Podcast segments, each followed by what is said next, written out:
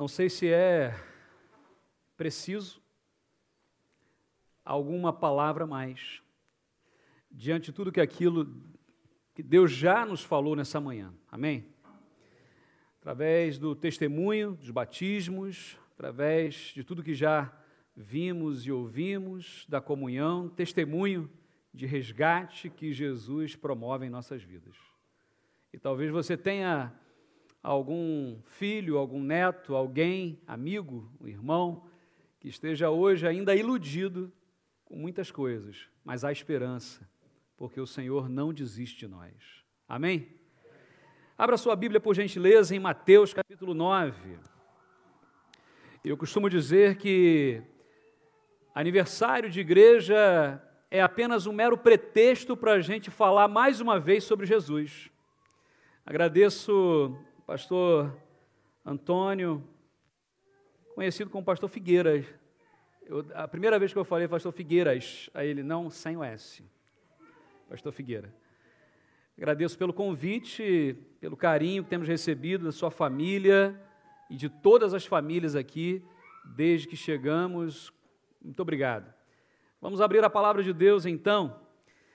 Os irmãos esse ano foram desafiados a se preparar para entrar na cidade. E é isso que temos vivido, ganhar a grande cidade do porto para Jesus. Amém? Esse é o nosso desafio. Nós não estamos aqui a passeio.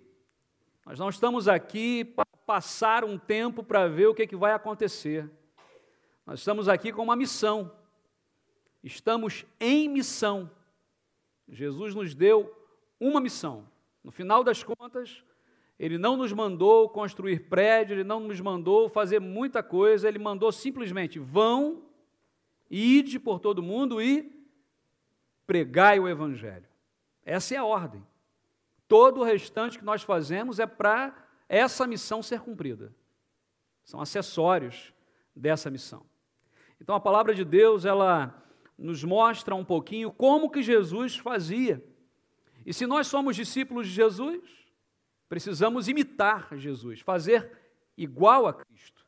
E por isso mesmo, da mesma maneira que Jesus fez, nós queremos fazer.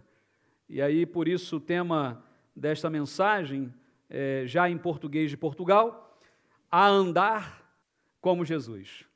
Se fosse no Brasil, seria andando, né? que a gente usa mais o gerúndio lá, mas a andar como Jesus. Vamos ler então Mateus 9, de 35 a 38. Você pode compartilhar a sua Bíblia com quem não tem, se você não tem, chega perto de quem tem, se você tem a sua Bíblia num smartphone ou num tablet, pode acessar, importa que você esteja com a sua Bíblia na sua mão, na mente, no coração. Mateus capítulo 9, 35 a 38. Mas, apesar desse texto, estaremos nos detendo apenas no versículo 35 durante a mensagem. Diz assim a palavra de Deus. E percorria Jesus todas as cidades e povoados, ensinando nas sinagogas, pregando o evangelho do reino e curando toda sorte de doenças e enfermidades. Vendo ele as multidões, compadeceu-se delas, porque estavam aflitas e exaustas, como ovelhas que não têm pastor. E então se dirigiu aos seus discípulos a seara, na verdade, é grande, mas os trabalhadores são poucos. Rogai, pois, ao Senhor da seara que mande trabalhadores para a sua seara.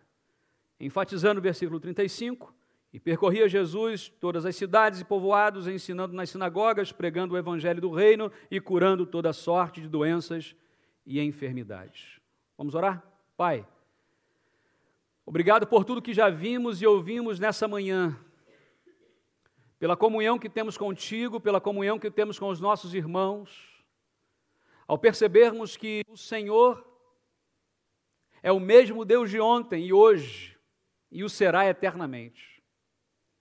Obrigado, ó Pai, porque nessa nova fase que vivemos em nossa família aqui, já percebemos que o Senhor está agindo na vida desta igreja há muitos anos. E que a partir, ó Deus, e tal qual Antioquia, de, de fato, uh, Porto, Portugal, Europa, o mundo seja ganho para Jesus. Ó Deus, desperta em nós cada dia mais esse desejo de cumprir a ordem do Senhor, de ir. Oramos em nome de Jesus. Amém, Pai. Meus irmãos, muitas igrejas têm surgido, é verdade. E em cada esquina temos visto igrejas, pelo menos no Brasil mais do que aqui. Ah, pastoreava ali na, na, região de Vila da Penha, e há uma, uma, a gente chama de Grande Rio, que envolve a famosa Baixada Fluminense, onde há uma, uma cidade, um bairro muito populoso, mais populoso da América Latina. E literalmente em cada esquina você encontra uma igreja evangélica de denominações as mais diversas possíveis. E quando olhamos para o mundo e chegamos em Portugal, também percebemos que há muitas denominações evangélicas espalhadas. Mas a cada minuto que nasce uma igreja, mais e mais pessoas ainda se perdem. Como é possível? Percebemos o crescimento do número de evangélicos em alguns lugares, mas junto com o crescimento de evangélicos, cresce miséria, cresce analfabetismo, cresce corrupção. Como pode crescer o evangelho e tudo que não, não, não serve também cresce? Alguma coisa não está uh, certa. Uh, como tem sido difícil para muitas pessoas fazerem a diferença entre evangélicos e evangélicos cristãos e cristãos. Muitas vezes somos colocados no mesmo patamar, no mesmo lugar de tantas outras pessoas, e por isso mesmo, até o nome evangélico, não sei como é que é aqui, mas até o evangélico se torna pejorativo, se torna esquisito dizer que você é evangélico. Alguns preferem até dizer assim: não, eu sou cristão. Mas cristão também é um termo que hoje muitas pessoas se autodenominam cristãs. Mas que Cristo é esse a quem servimos? As igrejas evangélicas têm sido classificadas, e aí você tem igrejas históricas, igrejas tradicionais, igrejas pentecostais, igrejas neopentecostais e até mesmo agora igrejas pós-pentecostais classificar pela história, classificar pelo tipo de doutrina, classificar pela forma como a celebração acontece, uh, não é tão difícil assim, sem falar nas seitas e outras questões. Parece que o mercado, me perdoe, o mercado gospel evangélico está se aquecendo e precisamos prestar atenção em que tipo de evangelho estamos falando. Robson Ramos é um estudioso, missionário. Ele escreveu um livro intitulado Evangelização no Mercado Pós-Moderno. Ele diz o seguinte: vivemos num mundo de extremas transformações que afetam todos os aspectos da nossa existência. Não podemos ignorar os seus efeitos se desejarmos nos manter responsavelmente engajados no projeto de levar o Evangelho até os confins da terra. Ou seja, o mundo está mudando. Howard Snyder ele diz que ah, algumas correntes eclesiásticas surgem: evangelização pessoal, crescimento da igreja, comunidades eclesiais de base, igrejas em células, movimento carismático, movimento de oração, movimento pentecostal e uma lista que não acaba mais. Tentativas de achar uma forma de se comunicar. Meus irmãos, ah, o que Jesus fez durante o seu tempo que ele passou nessa terra, em ah, especial no seu ministério, naqueles três anos de ministério. Jesus simplesmente se comunicava com as pessoas, ele se conectava com as pessoas. O teatro, obviamente, nos mostra uma caricatura né, daquilo que nós não devemos, ou seja, fazemos tudo para Jesus, menos aquilo que Jesus fazia. Onde estavam pessoas, Jesus lá estava, mesmo que falassem mal dele por isso. Jesus era mal visto pelos religiosos da época, porque Jesus andava com pessoas de má fama. Jesus andava com pessoas que ninguém mais queria andar. Mas nós fomos enviados como Jesus, da mesma forma que Jesus, com o mesmo poder e autoridade que Jesus foi enviado pelo Pai, ele nos enviou. E nós, enquanto povo de Deus, enquanto igreja, precisamos ter essa humildade de reconhecer quem é Jesus, quem somos nós, qual é a missão. O mundo que nós vivemos hoje ficou pequeno. Veja bem, viemos passear na Europa e aí conhecemos uma família que também tem uma família no Brasil, e a família que se batizou hoje tinha família que conhecia a família de lá e que estava aqui ou cá. E aí a gente começa a perceber que o mundo é pequeno. Posso pegar agora meu telefone, telemóvel, não mais celular, mas o meu telemóvel e ligar para minha mãe em vídeo, agora. Fácil. Em outros tempos, como dizia o pastor Ebenezer, em priscas eras, desculpa, Priscila, em priscas eras, isso era como pensar nisso? Meu bisavô, quando foi para o Brasil, ele foi de navio. E quanto tempo se passava até chegar lá, e quanta gente morria na, no caminho, quantas doenças. Comunicação era muito diferente do que é hoje. Hoje nós vivemos na era da hipercomunicação. Ou seja, temos facilidade de comunicação. E por que nos comunicamos tão pouco? Louvado seja Deus, porque a igreja ainda é esse, ah, vamos colocar assim, esse nicho né, de, de acolhimento, de abraço. As pessoas estão carentes hoje de abraço, de carinho. Estão carentes daquilo que Jesus veio fazer, buscar e salvar o que se havia perdido. Porque não precisa de médico aquele que está são, precisa de médico aquele que está doente, enfermo. E aí nós percebemos neste mundo que os valores mudaram. Não dá mais para ah, dialogar, para argumentar com alguém com a, da mesma forma que fazíamos há 20 anos atrás, há 40 anos atrás. Não dá, o mundo mudou, os valores mudaram. As pessoas mudaram. As pessoas mudaram. As pessoas ficam mais, é, a gente diz lá, o pé atrás. Né? Desconfiadas. O que será que vem por aí? A gente tem uma expressão que diz assim: Fulano não dá é, é, ponto sem nó. Não dá ponto sem nó. Alguma coisa, se está fazendo isso, é porque tem interesse em alguma outra coisa. E, na verdade, quando fazemos algo desinteressadamente, no sentido de não querer nada em troca, as pessoas se assustam. Como? Mas por que você faz isso? Porque Jesus mandou. Porque Jesus fez, eu sou discípulo dele, eu imito a ele. Então, se ele amou, eu também amo. Se ele perdoou, eu também perdoo. As famílias mudaram. Para e pensa um pouco como são as estruturas das famílias de hoje. Há uma bagunça generalizada, né, em termos de até de conexões de pai, mãe, filho, filha, em alguns países já não há mais diferença nem entre banheiro feminino, masculino, é uma coisa só. E a gente vai percebendo essas mudanças que são às vezes sutis e às vezes grosseiras, mas a gente vai vivendo. A gente vai deixando a coisa acontecer. As estruturas políticas, econômicas no mundo mudaram. Os países, nos blocos econômicos vão mudando. Aquilo que era importante não é mais, aquilo que era, era relevante não é mais. Novas culturas surgem.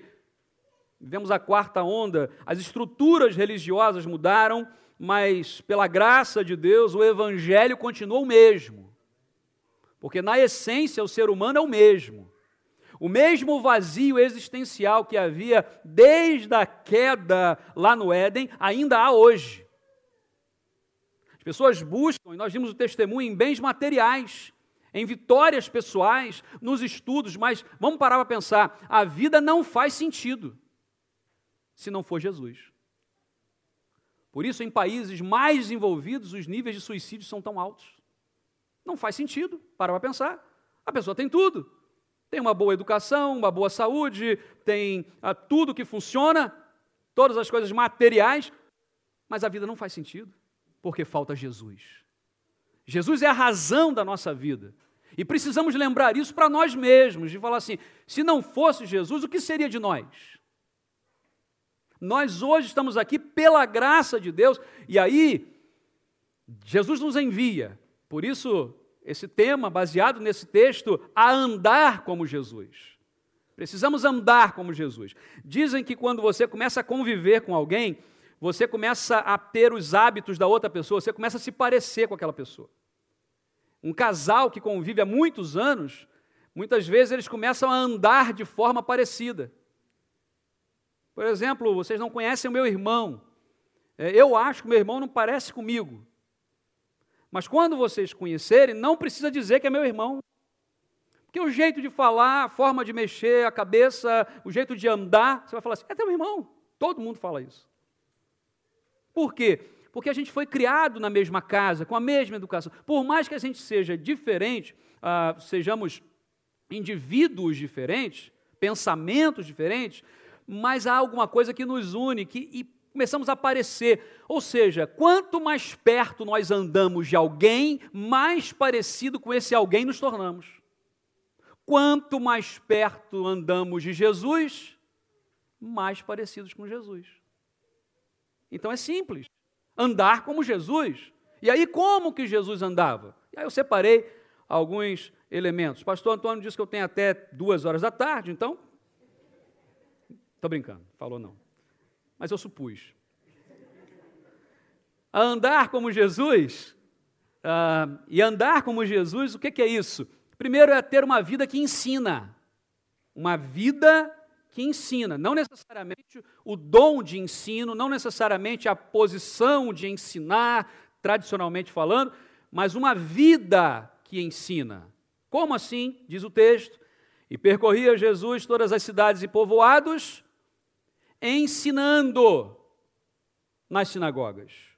A, a palavra que aparece aqui, percorria, a ideia é Jesus ia passando, andava por ali, Jesus caminhava, Jesus ia andando. O tempo aqui ah, é um tempo que a gente chama no grego de imperfeito. Ele traz a ideia de uma ação contínua, não é alguma coisa que só aconteceu ela acontecia, ou seja, era o estilo de vida de Jesus. Ele ia andando, ele ia caminhando, e por onde ele caminhava, a sua vida ensinava.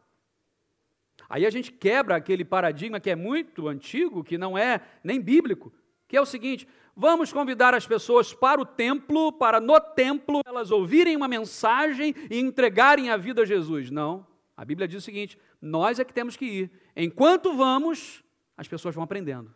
Como assim? No seu trabalho, com seus vizinhos. Eu tive uma grande alegria, pastor, no dia 30 de dezembro, de batizar a minha vizinha de porta.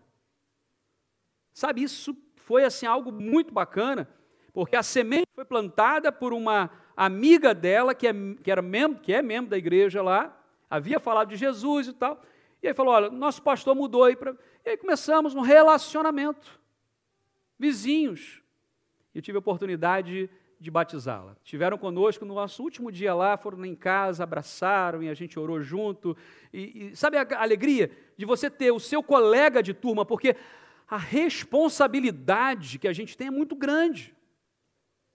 Porque os nossos amigos do trabalho, vizinhos, parentes, todos eles são nossa missão levá-los para Jesus.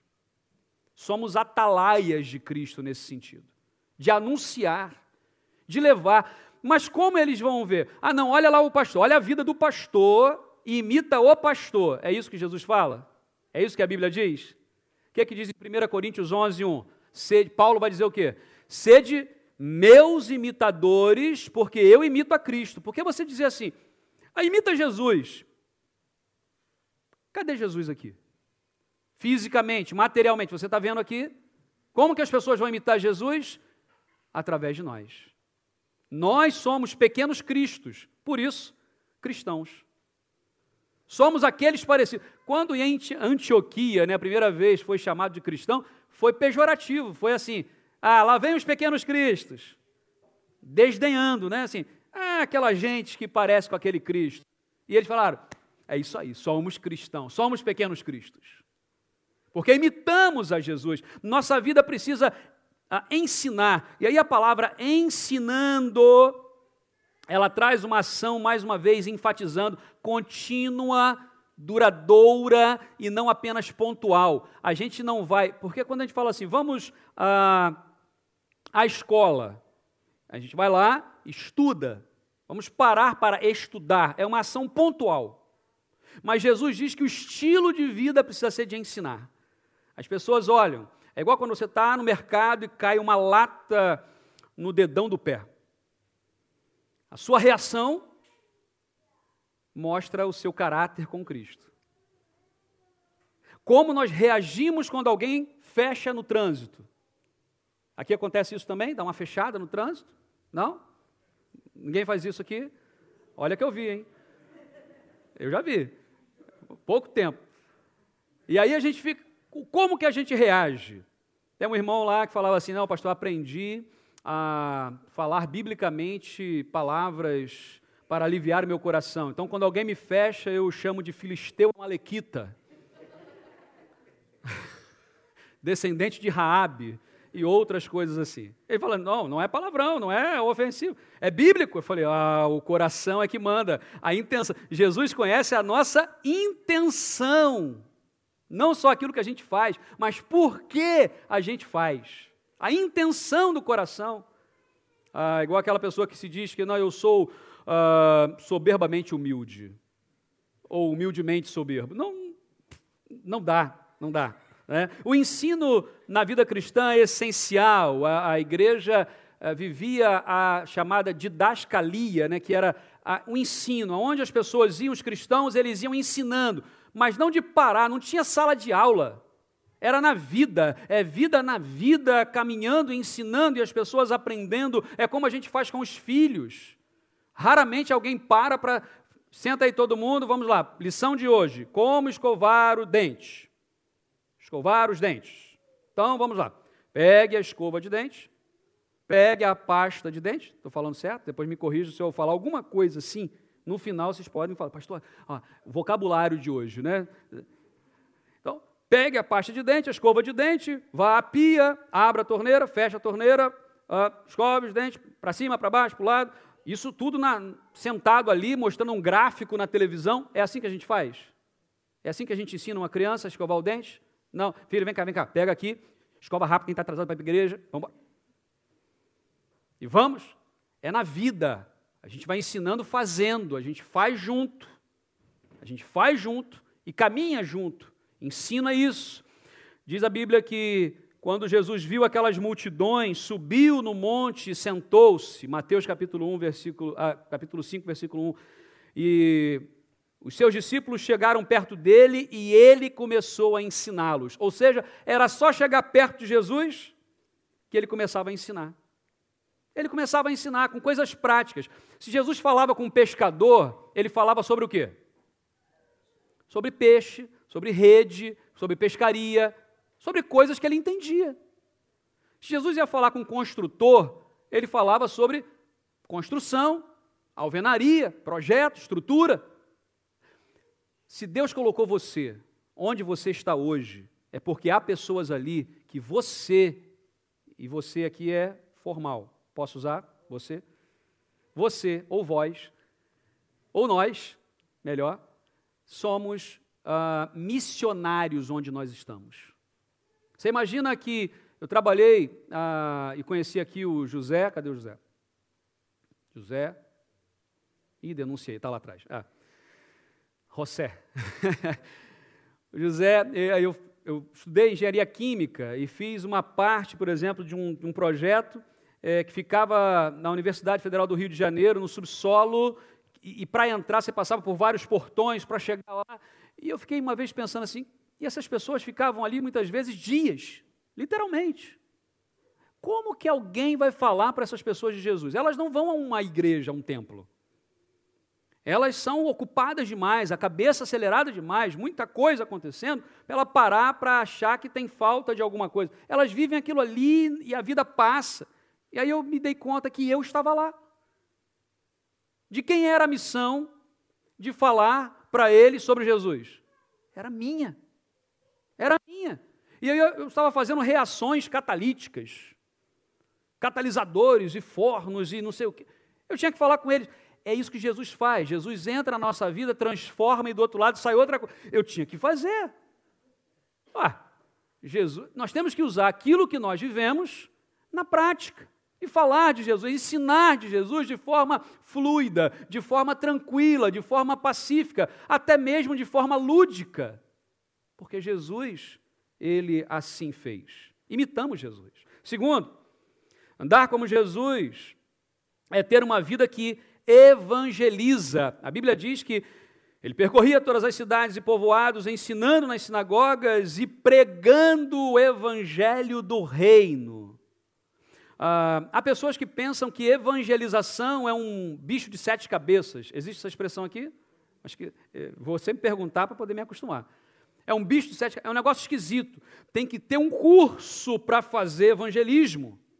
E aí você tem vários, né? É evangelismo explosivo, é, é, é, ah? exponencial. E você exponencial, é, tem que levantar agora a língua. E aí você começa a ter uma série de, de eventos, de treinamentos, de como Parece que é um negócio, né? é óbvio que precisamos nos capacitar cada vez mais para falar melhor, de forma clara e comunicar o Evangelho. Mas, gente, só quem tem o dom de evangelismo é que vai evangelizar? Ou a, ou a evangelização é missão de toda a igreja? Toda a igreja. O que, que é evangelizar? Evangelho. Evangelion. Angelia anjo, mensageiro, carteiro, portador de uma notícia. Eu, bom. Boa notícia, boa nova. O que é evangelizar? É contar uma boa notícia. Qual a boa notícia que você tem para contar? A melhor das boas notícias? Jesus. Como que Jesus fez na sua vida a mudança? É só isso. É um ex-faminto contando para o faminto aonde tem comida. Aonde tem, é verdade. É você, eu achei, eu estava com fome, achei aonde tem comida. E aí o outro está com fome, eu só, eu só tenho que falar para ele, é aqui. É só você vir aqui. E é assim que acontece. Jesus ia pregando o Evangelho, ia evangelizando. Não tinha técnicas mirabolantes para contar sobre como fazer. Não, Jesus contava histórias. Qual era a técnica que Jesus mais usava? Parábolas, histórias. Ele contava história da vida. Ó, oh, contava isso, aí estava um homem semeando. E ele fez isso, fez isso, aconteceu aquilo. Ah, oh, que legal. Ele vivia isso no dia a dia. Coisa simples a gente às vezes complica mais do que facilita. A gente tem, tem um ditado que fala assim, né? Se você pode complicar, para que facilitar? É o contrário, né? Se você pode facilitar, por que, que a gente complica? Então, evangelho. Eh, eu gosto muito do pensamento de Christian Schwarz. Ele uh, escreveu uma obra escrita, eh, intitulada O Crescimento Natural da Igreja. E ele vai dizer que a igreja, como organismo vivo, como qualquer organismo vivo, complexo, se ele é bem alimentado, se ele é bem cuidado, se ele descansa na hora certa, se ele levanta na hora certa, se ele faz os exercícios, o que, que vai acontecer com esse organismo? Ele se desenvolve, ele cresce. Quando não há boa alimentação, quando não há alimentação, ele adoece, ele não cresce. Por isso, ele vai nos reportar a 1 Coríntios capítulo 3, que diz o seguinte: Afinal de contas, quem é Apolo? Quem é Paulo? Somos somente servidores de Deus, e foi por meio de nós que vocês creram no Senhor. Cada um de nós faz o trabalho que o Senhor lhe deu para fazer. Eu plantei, Apolo regou a planta, mas foi Deus quem fez a planta crescer. Estou usando uma tradução mais popular. Que nossas vidas sejam apenas vidas que comuniquem o Evangelho. Que as pessoas saibam que há uma referência de vida diante de um mundo de tanta morte. Que há uma referência de paz em um mundo de tanta guerra. Nós somos as referências. Nós somos o sal da terra e a luz do mundo. É assim que a Bíblia diz. Mais uma, um passo. Percorria Jesus todas as cidades e povoados, ensinando Me ajuda aí então a lembrar. Ele fazia o quê? Ensinava e ele evangelizava. E aí, por fim, ele vai, por fim ainda não, ainda ele vai dizer, e curando toda sorte de doenças e enfermidades. Bom, andar como Jesus é ter uma vida que cura. Vamos entender isso. A cura aqui, muito mais do que uma cura física, e eu creio, e eu já presenciei milagres de Deus curando enfermidades e curando pessoas, inclusive de doenças graves como câncer. Eu tenho um amigo, um colega de turma do seminário, que ele, uh, ele era portador do vírus da, vírus da AIDS e havia sido enganado por médicos. E ele se formou, casou, tem filhos e vive. Ele fez, acabou de completar 48 anos agora, semana passada. Um homem de Deus. Deus faz isso. Eu creio. Eu creio que ah, Deus pode operar milagres físicos de cura. Eu creio. Jesus levantou pessoas que eram ah, que não andavam, curou pessoas que não enxergavam. Mas acima, talvez, ampliando, não acima, mas ampliando o conceito de cura, cura nos relacionamentos, curas emocionais, porque carregamos traumas muitas vezes, curas espirituais nossas vidas precisam ser, e vamos gravar isso aqui, nossa vida precisa ser remédio para esse tempo. Porque tem muita gente enferma. Tem muita gente doente. E aí, como pode? O testemunho que nós ouvimos hoje pela manhã cedo, no batismo, numa uma igreja ainda causar enfermidade a uma pessoa. Nós somos aqueles colocados nessa terra para sarar as feridas das pessoas. Somos remédio. Jesus passava e ele curava. Ele curava fisicamente, ele curava emocionalmente e ele curava espiritualmente. As pessoas precisam perceber a referência de Cristo em nós. Precisam isso. A palavra de Deus diz em Marcos, Evangelho, capítulo 10, versículo 45: o filho do homem não veio para ser servido, mas para servir e dar a sua vida em resgate de muitos. Nós, como discípulos de Jesus, viemos para essa terra para fazer o quê? Servir. Somos servos de Deus.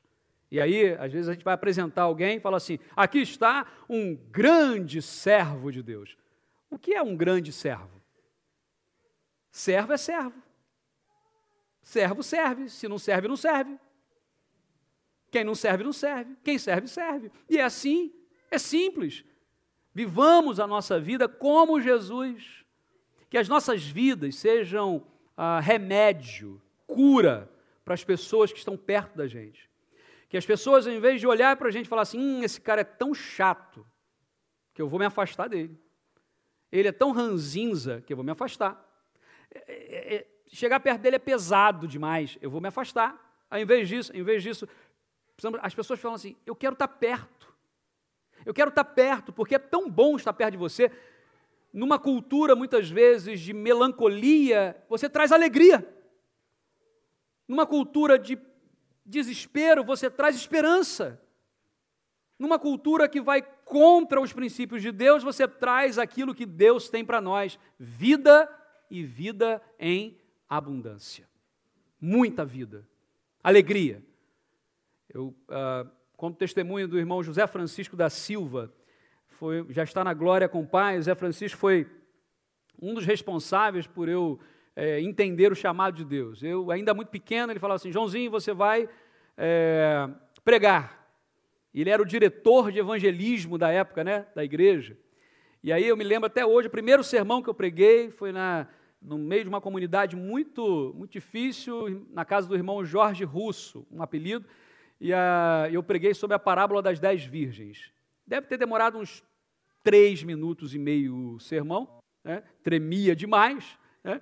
e eu pregava lá. E o irmão Zé Francisco, a história de conversão dele se deu pela alegria do povo saindo do templo.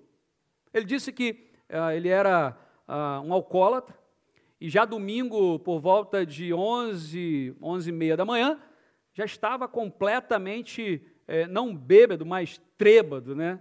e não achava mais. Ele estava andando, voltando para casa, querendo achar o caminho de casa e passou do outro lado da rua, onde ficava a primeira igreja batista no Lins, onde meus pais ainda são membros hoje.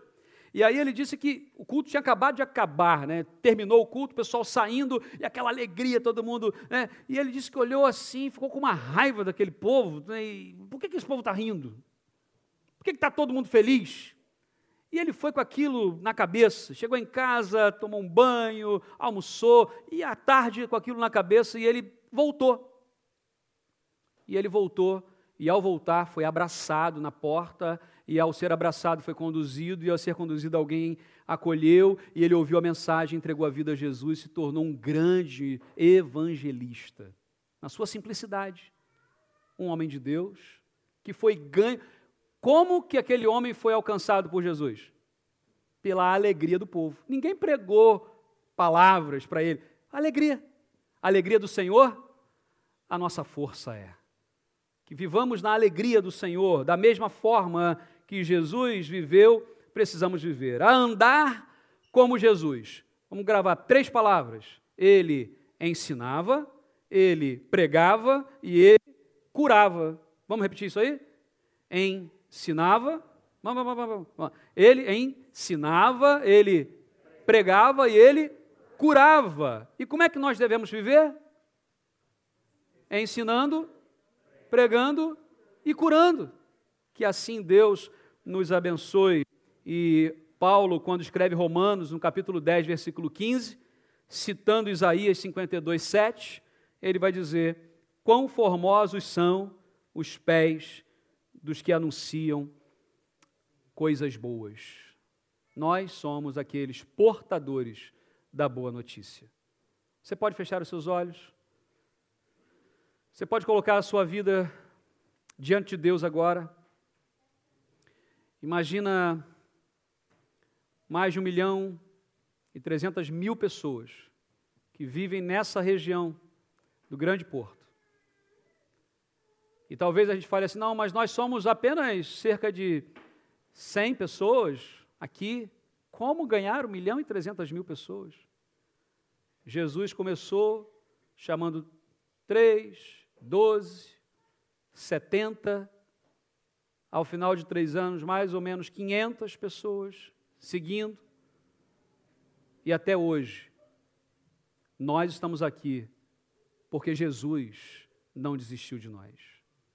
Não desista dos seus amigos, não desista dos seus filhos, seus netos, seus irmãos, seus vizinhos, seus colegas de trabalho, de turma, de escola, faculdade, nós estamos aqui porque Deus tem uma missão para nós de levar esse evangelho que transforma vidas, que traz sentido à vida.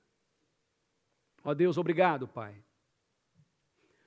Porque nessa manhã, neste dia, quando nos reunimos aqui para celebrar para agradecer por mais um ano de organização desta igreja, desta agência do teu reino. Nós nos deparamos com a tua palavra. Testemunhos aqui foram dados de vida, de transformação, de resgate.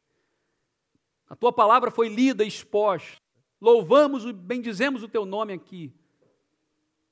E que ao sairmos daqui, ó Deus, levemos em nossos corações e nossas vidas princípios que vão transformar, alvoroçar o grande porto.